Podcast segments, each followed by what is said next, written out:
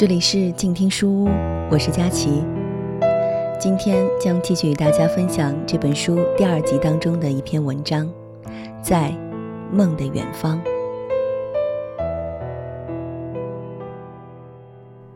有时候回想起来，我母亲对我们的期待，并不像父亲那么明显而长远。小时候我的身体差，毛病多，母亲对我的期望大概只有一个。就是祈求我的健康。为了让我平安长大，母亲常背着我走很远的路去看医生。所以，我童年时代对母亲留下的第一印象就是趴在她的背上去看医生。我不只是身体差，还常常的发生意外。三岁的时候，我偷喝汽水，没想到汽水瓶里装的是番仔油，喝了一口，顿时两眼翻白，口吐白沫，昏死过去。母亲立即抱着我，以跑一百公尺的速度到街上去找医生。那天是大年初二，医生全休假去了。母亲急得满眼泪，却毫无办法。好不容易在最后一家医生馆找到医生，他打了两个生鸡蛋给你吞下去，又有了呼吸，眼睛也张开了。直到你张开眼睛，我也在医院昏过去了。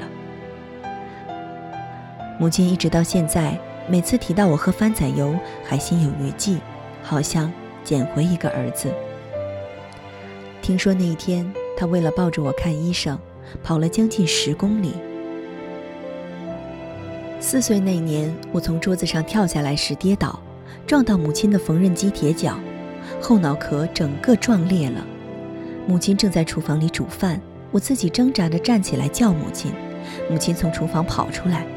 那时你从头到脚全身都是血，我看到的第一眼浮起心头的一个念头是，这个囡仔无救了。幸好你爸爸在家，坐他的脚踏车去医院，我抱你坐在后座，一手捏住脖子上的血管。到医院时我也全身是血，立即推进手术房。推出来时你叫了我一声妈妈。呀，呀，我的囡仔活了。我的囡仔回来了，我那时才感激地流下泪来。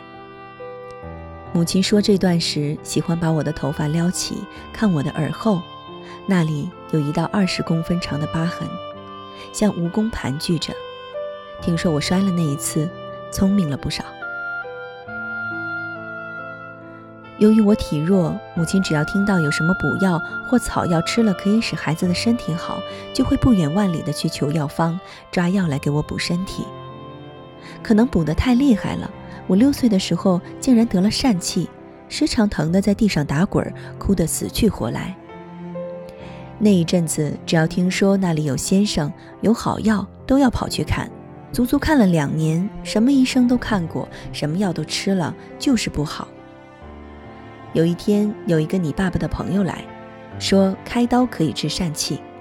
虽然我们对西医没信心，还是送去开刀了。开一刀一个星期就好了。早知道这样，两年前送你去开刀，不必吃那么多苦。母亲说吃那么多苦，当然是指对我而言，因为他们那时代的妈妈是从来不会想到自己的苦。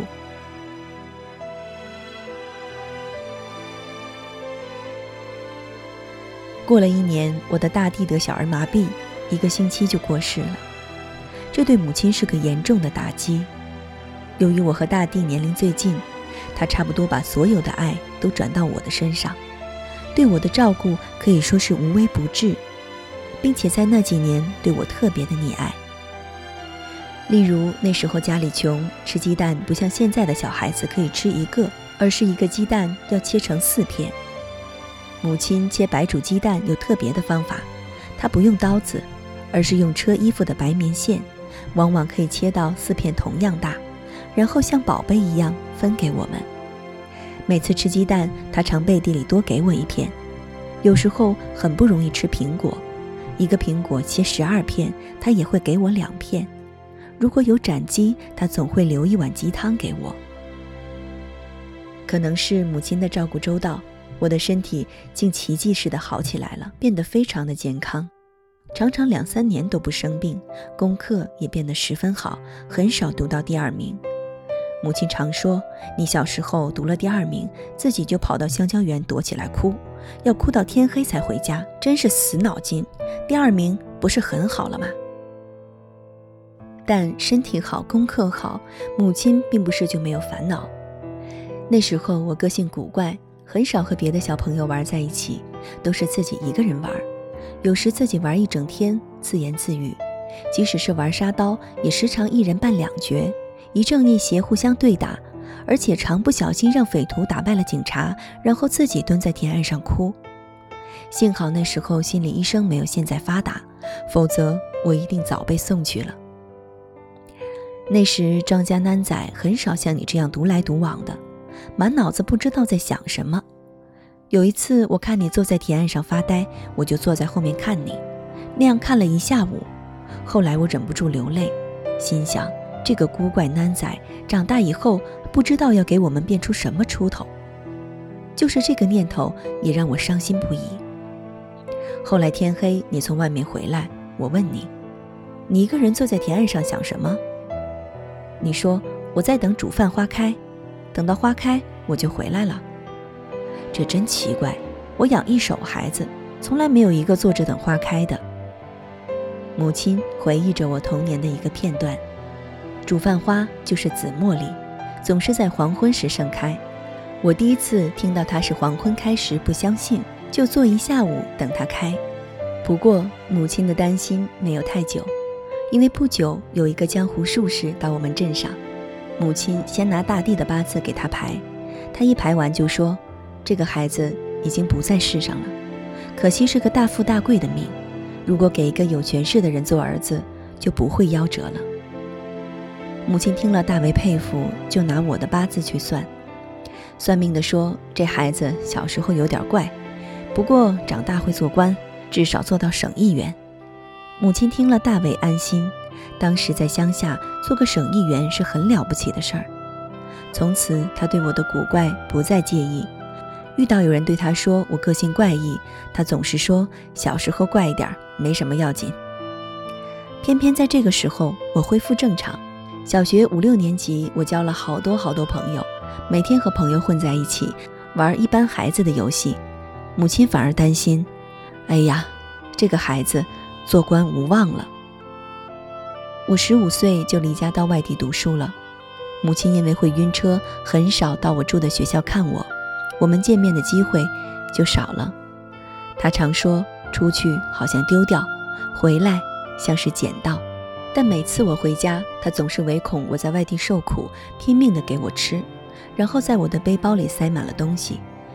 有一次我回学校，打开背包，发现里面有我们家种的香蕉、枣子、一罐奶粉、一包人参、一袋肉松、一包他炒的面茶、一串他绑的粽子，以及一罐他亲手腌制的凤梨竹笋豆瓣酱，还有一些已经忘了。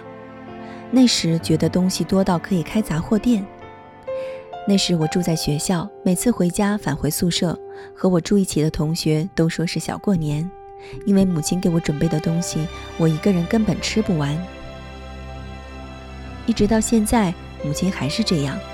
我一回家，她就把什么东西都塞进我的包包，就好像台北闹饥荒，什么都买不到一样。有一次我回到台北，发现包包特别的重，打开一看，原来母亲在里面放了八罐的汽水。我打电话问她，问她放那么多汽水做什么？她说：“我要给你们在飞机上喝呀。”高中毕业，我离家越来越远。每次回家要出来搭车，母亲一定放下手边的工作，陪我去搭车，讲着帮我付车钱，仿佛我还是个三岁的孩子。车子要开动的时候，母亲都会倚在车站的栏杆向我挥手。那时我总会看见她眼中有泪光，看了令人心碎。要写我的母亲是写不完的。我们家五个兄弟姐妹。只有大哥侍奉母亲，其他的都高飞远洋了。一想到母亲，好像她就站在我们身边。这一世，我觉得没有白来，因为会见了母亲。我如今想起母亲的种种因缘，也想到小时候她说的一个故事：有两个朋友，一个叫阿呆，一个叫阿土，他们一起去旅行。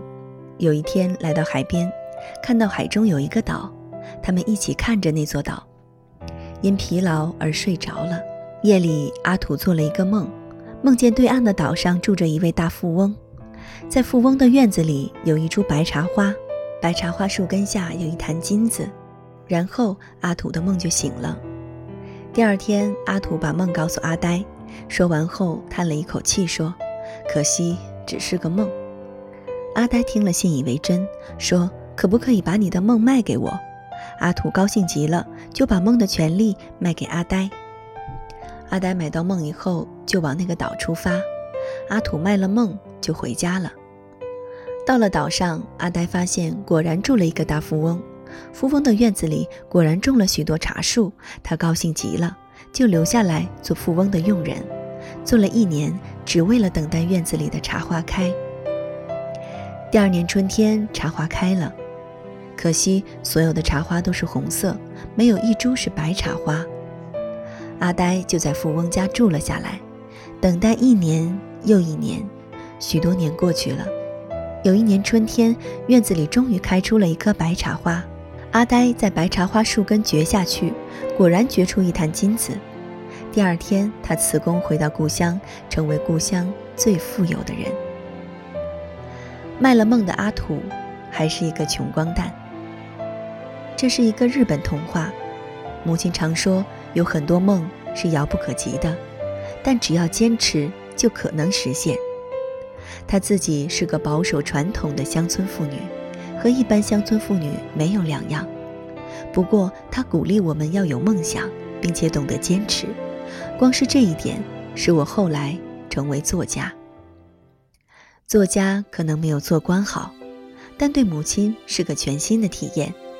成为作家的母亲，她在对乡人谈起我时，为我小时候的多灾多难、古灵精怪，全找到了答案。当你老了，头发白了，睡意昏沉。当你老了，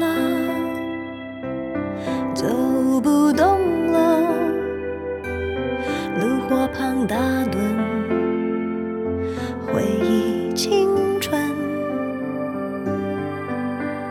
多少人曾爱你青春欢畅的时辰，爱慕你的美丽，假意或真心。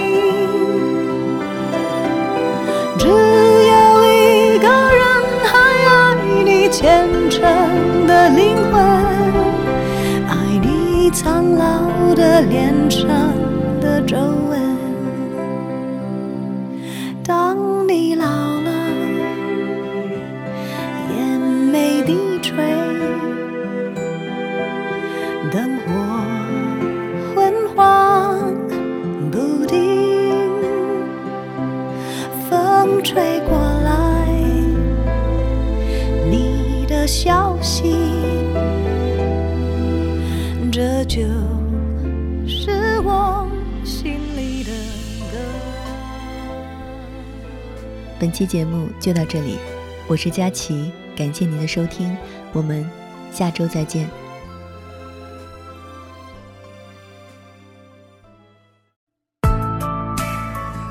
本节目由静听有声工作室出品，在公众微信搜索“静听有声工作室”或“我爱静听有声”的完整拼音，了解最新节目发布、歌单以及二零一五年的最新活动。安静聆听，让心宁静，静听有声，聆听内心的声音。